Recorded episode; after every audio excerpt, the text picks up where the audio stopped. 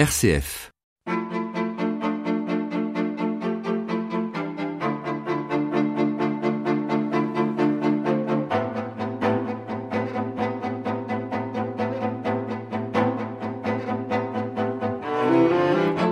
Quand on analyse les discours politiques actuels, on réalise à quel point la grande histoire refait surface pour justifier les actions.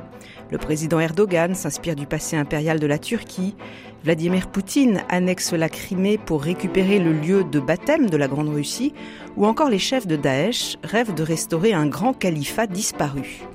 Les faits et gestes d'aujourd'hui sont justifiés par la grandeur mythique d'autrefois et l'histoire se trouve ainsi instrumentalisée de manière passionnelle sur tous les continents.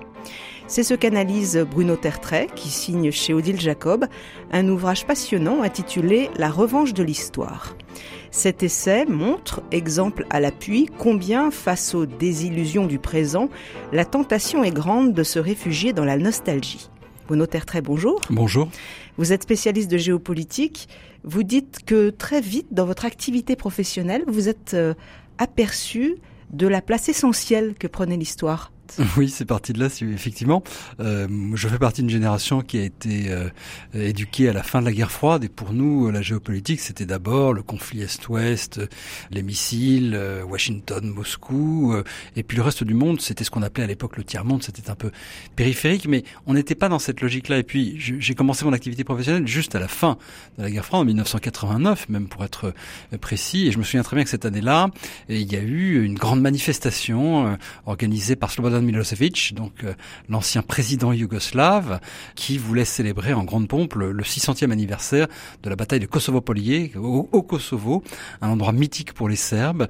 Et ça a été un petit peu le point de départ, d'une certaine manière, de, cette réflexion, puisque je me suis rendu compte, dans ce monde de l'après-guerre froide, ben, que l'histoire était en train de faire son, grand retour. Alors c'est tout l'objet de votre livre. Au début du livre, vous dites qu'à un moment donné, on s'est dit, bah c'est la fin de l'histoire. Euh, et puis, euh, en fait, il y a une sorte d'accélération. Vous situez ça euh, avec la révolution iranienne, et puis vous citez euh, l'effondrement de l'URSS le 11 septembre, le Brexit, la crise financière mondiale. Donc on, est reparti dans une sorte de courant. Euh, oui, je, cite effectivement la date, l'année 1979, parce que c'est effectivement à, ce moment-là qu'on a vu notamment dans le monde musulman, dans le monde arabe, mais aussi, mais aussi en Iran, effectivement, ce désir de, retour au passé, cette réinstrumentalisation du passé. On, a commencé à la voir très tôt dans cette dans cette région du monde. Et puis, comme vous l'avez mentionné, toutes ces références historiques se sont multipliées. C'est pas nouveau d'utiliser l'histoire, d'instrumentaliser l'histoire. Euh, c'est pas nouveau de dire c'était mieux avant. Mais aujourd'hui, c'est de plus en plus parce que les événements s'accélèrent, le monde tourbillonne et on a besoin de points de repère. Et parfois, les dirigeants politiques, effectivement, instrumentalisent l'histoire. Et ma thèse, c'est justement qu'ils le font de plus en plus. Donc, l'histoire s'emballe. Au lieu d'inventer le présent, d'essayer de créer, on se tournerait avec nostalgie vers un passé qui nous permettrait de justifier des actions ou alors de s'accrocher à une idéologie, de, de trouver un sens euh, à l'aujourd'hui? Il y a deux phénomènes différents. Dans les pays occidentaux, effectivement, c'est souvent de la nostalgie. Regardez Donald Trump qui disait, euh, euh, Donald Trump a fait toute sa campagne sur le thème c'était mieux avant. Donald Trump, c'est quasiment l'Amérique des années des années 50. Make America Great Again, refaire de l'Amérique ce qu'elle était dans le passé, une une grande nation hors du monde occidental, c'est un peu différent. C'est plutôt justement cette instrumentalisation du passé, c'est une sorte de, revanche contre contre l'humiliation euh, réelle ou supposée. Donc il y a un petit peu deux phénomènes différents. Dans le monde occidental, la nostalgie, hors du monde occidental, Russie, Chine, euh, monde musulman, euh, cette instrumentalisation de l'histoire qui est effectivement très prégnante aujourd'hui. Alors nous allons essayer de comprendre un peu comment on on utilise l'histoire aujourd'hui parce que vous expliquez qu'on le fait de manière différente. Par exemple, pour expliquer ce qui arrive, on serait tenté justement de de se tourner vers l'histoire. Alors, vous dites par exemple, bah, l'émigration, on va dire, euh, c'est les barbares qui reviennent. Ça, ça a été très frappant lors de euh, lors des grandes vagues migratoires de l'été 2015 et, et, tout au long de l'année 2016. On a vu beaucoup cette référence aux, grandes migrations euh, du passé et on voit d'ailleurs que dans une dans certaines presses, je parle en particulier de, l'Europe centrale où on a été très sensible à cette question. On avait tout de suite une menace, une menace qui apparaissait disais, ce fantasme des grandes migrations venues du sud ou de l'est est tout de suite est tout de suite revenu et très fréquemment. D'autant plus qu'ils sont souvent arabes, souvent musulmans. Ils ont été perçus comme de nouveaux envahisseurs. Mais, mais c'est dû à quoi? C'est une paresse de l'esprit parce qu'on n'arrive pas à penser les nouvelles données actuelles, donc on revient vers quelque chose du passé qui doit ressembler à ce qu'on vit aujourd'hui Oui, alors l'histoire c'est rassurant, le passé c'est rassurant. Donc effectivement, on s'ancre dans les racines, on a l'impression qu'en mettant en exergue ces phénomènes historiques, d'abord l'histoire se répète, on a déjà connu donc on connaît, ou alors euh, on souhaite retourner au passé et le passé euh, ça conforte. Voilà. Parfois c'est tout simplement une instrumentalisation politique. Lorsque la Russie dit, vous l'avez cité tout à l'heure, que la Crimée euh, c'est à nous parce que c'était selon Vladimir Poutine le baptême, le lieu de baptême littéralement de la Russie, donc quelque part le lieu de naissance de, de la Russie. C'est une reconstruction de l'histoire. Lorsque le même Poutine dit qu'en Ukraine il fallait intervenir parce que ce sont des nazis, je le cite, qui sont au pouvoir, c'est aussi une manière d'instrumentaliser l'histoire. Mais qui accroche, puisque on a vu après la chute du mur, une espèce de retour vers les valeurs d'avant euh, chez le peuple russe, justement. Donc ça rencontre Oui, tout à fait. Et c'est pour ça que Poutine, dans l'espèce, est très fort. Parce qu'il joue sur des sentiments qui sont tout à fait sincères de la part de ses concitoyens. Il y a eu, vous l'avez cité, euh, le grand retour, la réouverture euh, des églises, de nombreuses églises qui avaient été fermées euh, sous le communisme. C'est vrai que ça rencontre des aspirations profondes. Dans toutes les périodes de transition, quand on passe d'un régime politique à un autre, on a besoin de références. Et, le retour au passé, effectivement, c'est toujours une, une référence, une référence tentante. Ça, ça n'est pas pour euh, pour nier le, le, la sincérité de, de, la de la foi des, des Russes ou, euh, ou de beaucoup, de gens dans le monde dans le monde musulman qui croient à une interprétation très stricte de l'islam. Ce que je veux dire par là, c'est que cette tentation qui existe naturellement chez les populations, elle est instrumentalisée par les dirigeants politiques. Et les dirigeants populistes euh, qui se justement euh, vont pouvoir établir leur programme en fonction de, justement cet écho euh, perçu dans la population Oui, parce qu'il n'y a rien de plus facile pour un dirigeant politique, pour un candidat à une élection, de dire je vais refaire de vous un grand pays, une grande nation.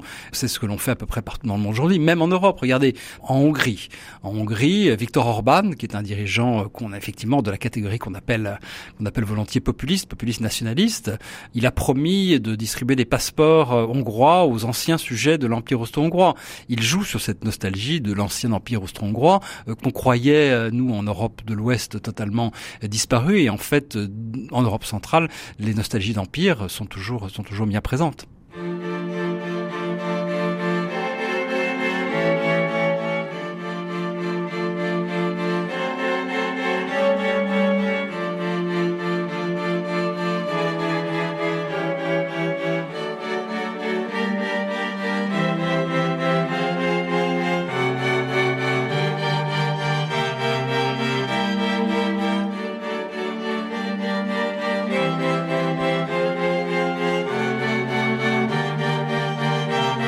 Sur le rebord du monde, RCF. La revanche de l'histoire, c'est le titre de votre livre, Bruno Tertrais, je, le rappelle. Il est paru chez Odile Jacob. Alors, vous parliez de la manière d'instrumentaliser l'histoire pour justifier une action politique présente. Vous citiez euh, Poutine. Le passé, vous dites, ça peut aussi servir de repoussoir. On dit on ne veut plus d'un Munich, on ne veut plus d'Holocauste, on ne veut plus de la Grande Dépression, en faisant référence à des faits étant déjà passés. Aujourd'hui, pour se faire entendre dans le maelstrom de l'information, il faut avoir des formules chocs. Or, il n'y a rien de plus tentant que la formule, que la comparaison historique facile. Vous avez parlé de Munich, par exemple. Munich, c'est devenu le symbole de toute reculade, de tout compromis euh, immédiatement perçu comme une compromission. La moindre intervention militaire est immédiatement comparée au, Vietnam. Euh, moindre massacre est effectivement devient un nouvel holocauste. Je crois que c'est pas toujours rendre justice à l'histoire justement que de que d'abuser euh, de ces comparaisons, mais j'explique cette débauche de métaphores historiques par le besoin de se faire entendre et par le besoin de se faire comprendre rapidement. Et c'est vrai que ça frappe forcément quand on dit euh, Munich et Hitler, holocauste, ça frappe tout de suite euh, les opinions. Je pense que c'est malheureusement faire erreur de penser, et puis c'est assez anxiogène aussi de faire croire qu'on a tous les jours des nouveaux Munich ou des nouveaux Hitler. Mais alors pourquoi justement c'est une erreur? D'abord parce que c'est anxiogène et surtout parce que c'est faux. Il n'y a pas aujourd'hui euh, de dirigeants comparables à Hitler. Il y a des dirigeants absolument épouvantables comme Saddam Hussein en Irak euh, ou Bachar el-Assad euh, aujourd'hui en Syrie. Mais il n'y a, il y a jusqu'à présent aucun dirigeant politique, et c'est heureux, qui n'ait eu le, les mêmes les ambitions totalement démesurées, les mêmes projets de destruction industrielle de peuples entiers qui ont été édités. Je, je crois que c'est pas rendre justice à l'histoire que de faire euh, ces excès de, de, de, comparaison.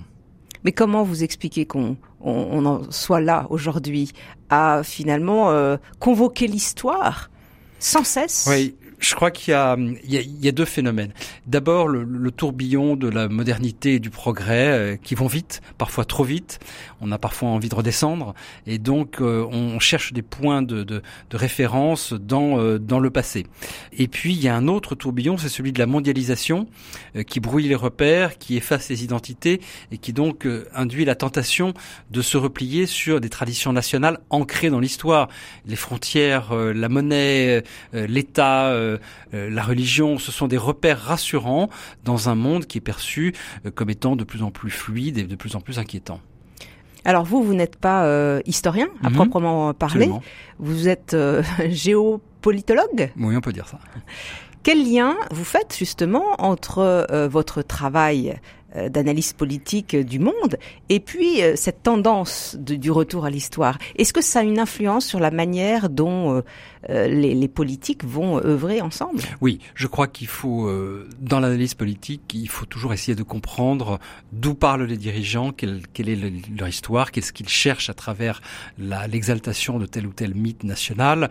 On peut aussi essayer de comprendre ce qu'on appelle le sentiment d'humiliation, quelque chose d'un terme très à la mode hein. en géopolitique. On parle beaucoup des peuples, des nations, des États humiliés.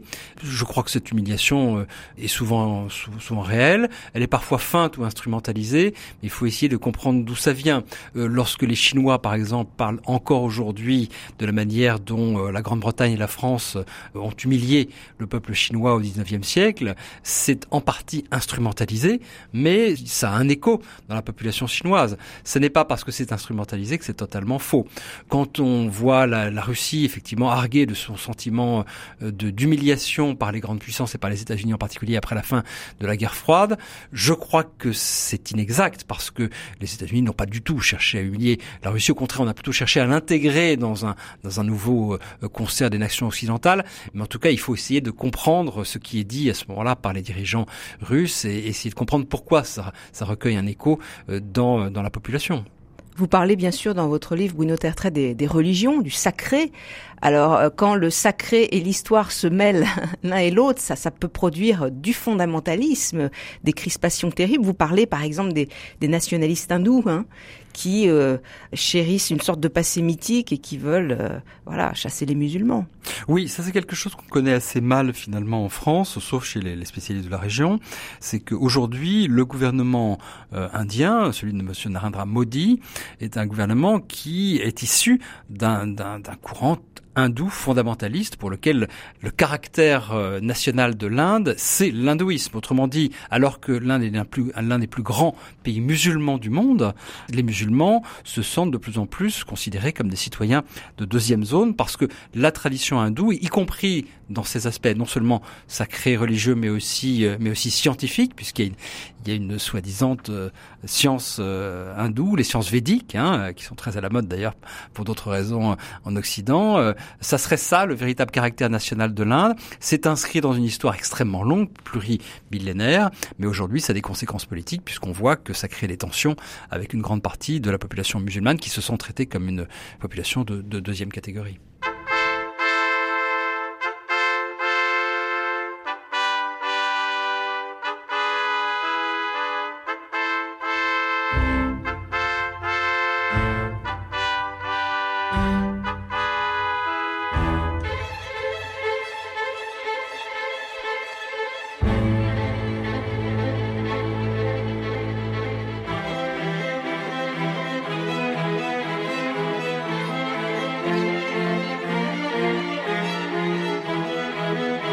Sur le rebord du monde, Béatrice Saltner.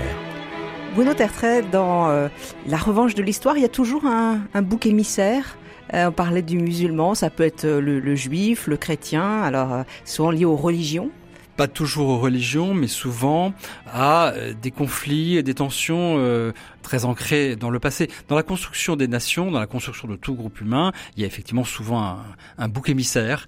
Alors c'est souvent euh, celui d'à côté, euh, ça peut être euh, l'autre du point de vue ethnique, l'autre du point de vue religieux, et on lui impute toute une série de mots qui sont effectivement censés être s'être produits par le passé. Ça, là encore, c'est un, un, des moteurs malheureusement du, du nationalisme. Et comme le disait François Mitterrand, le nationalisme souvent ça veut dire la guerre. Pour revenir à, à, Daesh, parce que ça occupe quand même ces dernières années, hein, l'actualité de ces dernières années, comment comprendre qu'il y ait une sorte de mythe d'un califat qui soit pur, euh, alors qu'il fasse référence euh, à des temps anciens. En même temps, quand on en parle avec des musulmans, ils disent que c'est complètement euh, imaginaire comme comme comme lieu. Ça ça fait plus référence à la matrice paradisiaque qu'à une réalité historique. Tout à fait. Vous avez mentionné, vous avez prononcé un mot important, le mot de pureté. Cette cette apparente pureté d'un une sorte de, de, paradis politique d'une certaine manière, puisque prétendument euh, construit sur les préceptes de, l'islam des origines, qui est souhaité, en tout cas qui est affiché par une grande partie du, du, mouvement djihadiste, qui utilise d'ailleurs aussi des, prophéties diverses et variées. Vous savez, il y a des gens qui combattent en Syrie qui sont sincèrement persuadés que c'est le, le, combat final entre le, le, bien et le mal, et que une sorte d'Armageddon qui est en train de se jouer en Syrie selon eux. Et cette, cette construction mythique d'un califat dans lequel tout allait bien parce que l'islam régnait et qu'il y avait une parfaite harmonie entre le politique et le religieux, d'un califat d'ailleurs sans frontières. C'est une réaction contre contre la modernité, contre aussi les idéologies dites laïques des, des, euh, des, des régimes des années 50, 60, 70 et 80. Et ça parle, oui, oui, ça Mais parle. c'est une construction. Oui, c'est une construction parce que le califat, ça a été bon, un mode d'organisation d'une grande partie euh, des sociétés des sociétés arabes euh, pendant pendant plusieurs siècles. Pendant plusieurs siècles, il faut quand même le rappeler. Mais c'est cette image de pureté et de perfection qui est tentante aujourd'hui, euh, malheureusement d'ailleurs pour euh, pour beaucoup de jeunes, que ce soit en Europe, au Moyen-Orient ou en Asie. Bruno Tertrais, à la fin de votre livre, vous, vous parlez de la place de l'histoire. Bon, on doit bien faire avec cette histoire, avec ce qui s'est passé. Comment justement la, placer dans notre monde contemporain sans l'instrumentaliser? Au fond, quelle place donner à l'histoire, et notamment dans la politique. Il y a eu tout un débat au cours des, des, des, deux dernières années en France sur la question du, du roman national. Certains candidats à l'élection présidentielle euh, avaient d'ailleurs placé cette thématique euh, au cœur euh, de leur projet. D'autres parlaient beaucoup de l'histoire. On parle peut-être plus de l'histoire de France aujourd'hui qu'aux deux élections précédentes. Moi, j'ai une, une thèse assez simple. Je crois que toute collectivité a besoin d'un récit national, mais qu'il ne faut pas en faire un roman. J'essaie de distinguer. Le Alors, c'est quoi la différence hein? La différence, c'est que euh, le roman, c'est de l'imaginaire, c'est de la reconstruction, c'est de l'invention. Le récit, c'est de mettre en exergue des événements, des faits, des personnes, des idées qui ont été importantes dans l'histoire du pays pour sa construction, euh, qui rendent la population de ce pays fière d'être en l'espèce français. La différence entre le récit et le roman, c'est que le récit, euh, ça, ça rend fier, mais c'est pas de l'imaginaire. Le roman, c'est une reconstruction de l'histoire, et parfois, euh, malheureusement aujourd'hui, euh, dans certains discours mythiques sur l'histoire de France, on reconstruit un petit peu notre propre histoire. Mais je crois qu'on peut avoir un récit national fédérateur. Je crois qu'il n'est pas absurde de parler de nos ancêtres les Gaulois, du moment que c'est pas pour prétendre que tous les petits Gaulois étaient blonds aux, yeux bleus. Hein. mais euh, on, est allé un petit peu dans l'excès inverse, à mon avis, dans l'enseignement de l'histoire, en gommant un peu des, points de référence euh, de l'histoire nationale française. C'est ce, qui, c'est ce qui peut aussi nous rendre à la, collectivité le, le souhait de vivre ensemble parce qu'on est fier de notre histoire. Peut-on tirer des bonnes leçons de l'histoire pour construire aujourd'hui, euh, pour construire euh, sur l'échiquier politique national, international, parce que on a l'impression euh, que parfois nous hommes, nous reproduisons, nous recommençons. Alors c'est peut-être un retour du refoulé, La tentation, c'est effectivement de penser que tout s'explique par l'histoire ou qu'on vit en permanence les mêmes événements, c'est savoir que l'histoire se répète. Hein. Euh, Marx et Hegel ont de belles pages sur l'histoire. Il, y a cette expression là, à propos de, de justement d'un événement, l'histoire de France. L'histoire se répète souvent, euh, mais la deuxième fois, c'est parfois une farce. Bon, c'est une manière de dire que l'histoire ne se répète jamais complètement. Hein. Il faut connaître l'histoire, il ne faut pas penser que euh, l'histoire se répète en permanence. Mais en lisant votre livre, je pensais quand même aux dates, le génocide arménien, et puis la montée au pouvoir d'Erdogan. Alors, vous allez me dire, ça n'a rien à voir, et pourtant c'est assez curieux quand même, cette euh, un siècle plus tard, cette espèce de rigidification d'un d'un homme qui qui va euh, limoger. Euh, on sait comment a commencé le, le génocide arménien. Alors, c'est deux choses complètement différentes, mais n'y aurait-il pas une sorte de d'écho dans le temps de, de choses qui, qui, sont passées. Il y a des échos dans l'histoire, bien entendu, mais le cas de la Turquie que vous mentionnez est effectivement intéressant à un double égard. D'abord parce que M. Erdogan parle beaucoup de l'Empire ottoman. Et on peut qualifier sa politique aujourd'hui de néo-ottomanisme d'une certaine manière. Il souhaite repousser physiquement ou virtuellement euh, les frontières de la Turquie. Donc lui-même instrumentalise beaucoup le récit national euh, ou le roman en l'espèce plutôt le roman national ottoman. Et deuxièmement, bien sûr, la question arménienne qui reste un point de fixation extrêmement fort en Turquie parce que le gouvernement turc n'a jamais abordé son histoire de front et n'a jamais véritablement. Il y a eu un moment où on pouvait discuter, ouvrir les archives, etc.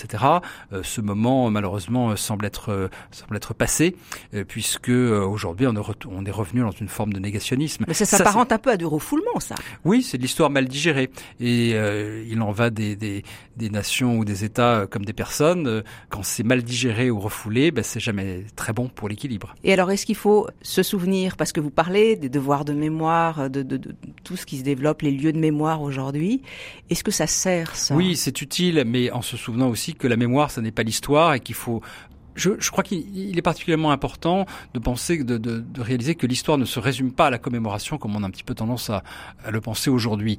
On commémore beaucoup, c'est très bien, mais parfois on bat un petit peu trop sa coulpe. Euh, nous avons été, nous occidentaux, euh, coupables de tout. Euh, les excès de culpabilité, ce qui est excessif, n'est pas toujours très convaincant et puis peut susciter des, des réactions euh, de l'autre côté. Si vous. Il faut aussi être, euh, il faut voir son histoire avec lucidité. Voilà, c'est aussi simple que cela. Il faut avoir une vision dépassionnée et lucide de l'histoire avec les bons côtés de notre passé et sans, sans nier bien sûr ces zones d'ombre. Le problème, c'est qu'on a toujours du mal à, à, trouver le, à trouver le bon équilibre entre les deux. Vous privilégiez le, le devoir d'histoire plutôt que le devoir de mémoire. Oui, parce que j'ai parfois l'impression que le, la commémoration tient lieu euh, d'enseignement historique. Parfois, je, je, je, grossis les traits, bien entendu, je caricature un peu, mais euh, la mémoire n'est pas l'histoire. Se souvenir euh, et commémorer, c'est une chose. Euh, apprendre comment on est arrivé à un tel événement, euh, le regarder de manière lucide et dépassionnée, c'est autre chose. Une dernière question, Bruno Tertrais, vous vous occupez de géopolitique. Est-ce que l'on peut prévoir ce qui risque de se passer demain en fonction des éléments qu'on a là sur le tapis, l'échiquier international aujourd'hui, en faisant référence justement à l'histoire. Ou alors chaque situation est vraiment différente et qu'on ne peut pas comme ça euh, penser parce qu'il s'est passé autrefois ça, ça va se reproduire. C'est un, c'est un risque. Il faut se méfier du déterminisme historique. Ça a toujours été comme ça, donc ça ne peut pas être autrement. Regardez, qui pariait sur la disparition aussi rapide de l'Union soviétique en 1990, la rapidité parfois des bouleversements stratégiques qui, se, qui semblent d'ailleurs se multiplier aujourd'hui, euh, c'est quelque chose qui doit nous, nous enseigner. C'est pas parce que ça a toujours été comme ça que ça sera toujours comme ça. Il ne reste que, il y a aussi des éléments de prévisibilité. Euh, euh, par exemple, dans les grands États comme euh, euh la Chine, euh, la Russie ou les États-Unis, il y a derrière des évolutions de court terme, il y a quand même des, aussi des, des, des, tendances à long terme. J'allais dire qu'en géopolitique, on peut prévoir.